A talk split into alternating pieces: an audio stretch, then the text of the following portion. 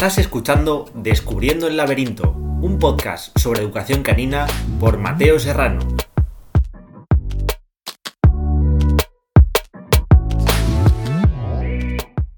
Y hoy venimos a hablar de mitos, en este caso de falsos mitos.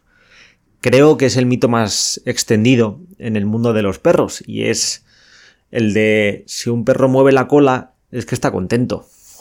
O no, depende de muchos factores. Y hoy quiero hablar de estos factores porque sí que la cola es una gran forma de medir cómo, cómo se encuentra nuestro perro o el perro que está enfrente, pero saber el significado del movimiento y de la posición nos va a dar información veraz para saber de verdad cómo se encuentra nuestro perro. Y para eso vamos a empezar por el principio, por la base teórica. Entendemos que el cerebro de un perro es un circuito cruzado y que el hemisferio izquierdo está asociado a, emociones positivas y el hemisferio derecho a emociones negativas. Esto quiere decir que si el movimiento de la cola de un perro es hacia la derecha, va a estar asociado a emociones positivas, sea una interacción social agradable, comida, caza, juego. Y por contra, si el movimiento es hacia la izquierda, eh, va a estar asociado a emociones negativas, puede ser inseguridad, miedo o una situación que me sobrepasa. Como venimos hablando siempre, mi perro va a viajar entre varias emociones. Por eso muchas veces nos cuesta identificar hacia dónde está moviendo la, la cola. Pues puede que hacia la derecha ahora y justo después hacia la izquierda porque irá viajando entre esas emociones, pero sí que intentar hacer una imagen mental de lo que está pasando, porque sí que podréis ver muchas veces claro hacia dónde mueve la cola nuestro perro, hacia dónde vira un poco más. Una vez entendemos el movimiento, vamos a hablar de la posición. Y, y, al igual que antes, vamos a partir de la posición natural de la cola de nuestro perro, porque va a ser la posición más neutral. Y a partir de ahí de esa posición natural de la cola de nuestro perro, que puede ser enroscada como pueden tener los nórdicos, o un poco más caída como puede ser la de un galgo. A partir de ahí vamos a fijarnos primero en la base de la cola, en ese primer eh, segmento. Si esa base de la cola está pegada a los cuartos traseros, es que mi perro se encuentra inseguro, incómodo, tiene miedo o está preocupado. En cambio, si hay una separación entre sus cuartos traseros y su cola es que el perro está tranquilo, relajado o en una posición activa. Después vamos a ir a la altura. Si la cola de un perro está alta, va, a significar tensión, alerta, preocupación. Y una vez que esté alta, vamos a identificar dos puntos. Una cola en paralelo con, nuestro, con su columna Aquí vamos a ver expectativa o alerta. O una cola en dirección, con la punta en dirección hacia el cielo. Aquí va a haber tensión. Y en cambio, cuando la punta va hacia su columna, es previo a un conflicto. Siempre apoyándonos con la posición natural de la cola de nuestro perro. Si la cola de nuestro perro tiene una pequeña curvatura, es más fácil que al levantar la cola, la punta se dirija un poco hacia el cielo, pero irá casi siempre en diagonal.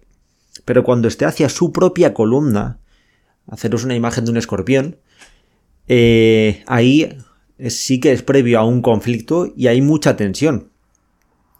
En cambio, si la cola está para abajo, pero hay una pequeña curvatura, va a denotar inseguridad. Entonces, esto nos da más información, porque muchas veces eh, nos fijamos en un conjunto, que es la cola entera, pero si nos vamos fijando en, segmentos y es la base, la punta, el movimiento, vamos a poder descifrar mejor de verdad cómo se encuentra nuestro perro. Eh, a partir de aquí, como decimos siempre, vamos a tener que identificar más señales, ya no solo la cola, para asegurarnos de la emoción que puede tener nuestro perro en esa situación. Pero creo que clarificar que la cola es una gran forma de medir, pero que saber qué significa cada movimiento y cada posición nos da más información. Porque muchas veces nos fiamos solo de se está moviendo. Pero es que un perro cuando está cazando, va a mover la cola. Y el movimiento va a ser rápido, corto, con la cola hacia arriba. Y ahí mi perro no está alerta, ni está tenso. Hay una expectativa, es una expectativa de caza.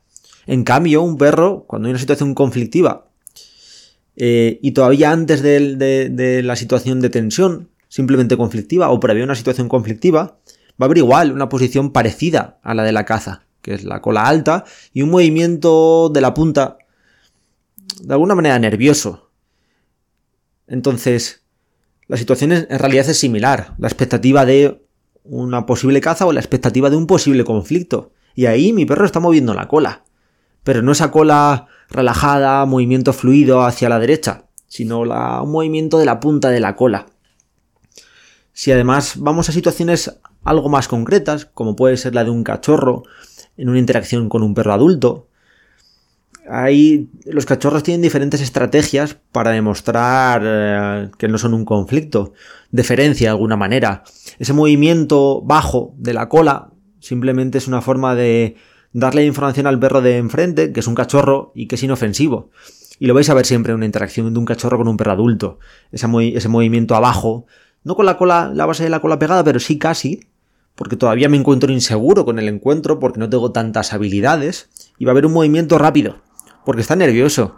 No es un perro relajado, es un cachorro demostrando, queriendo demostrar que no es una amenaza.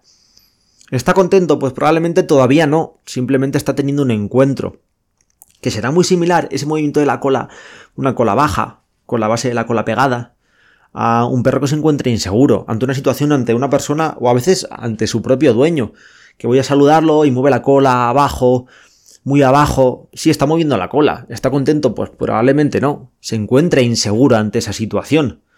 Y ahí, aunque sea doloroso para nosotros, sí que debemos de recoger esa información porque mi perro conmigo en esta situación se encuentra inseguro.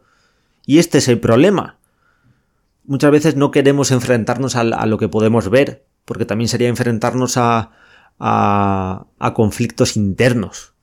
Pero no, mi perro no mueve la cola siempre que está contento. Va a depender de muchos factores.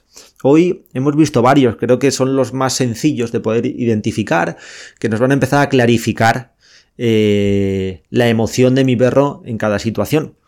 Entonces esperamos que os haya gustado porque sí que intentamos ir eh, hablando de diferentes señales e introducirnos poco a poco en cada una de ellas, pero iremos viendo en próximos episodios cómo desarrollar eh, tanto el movimiento como la posición.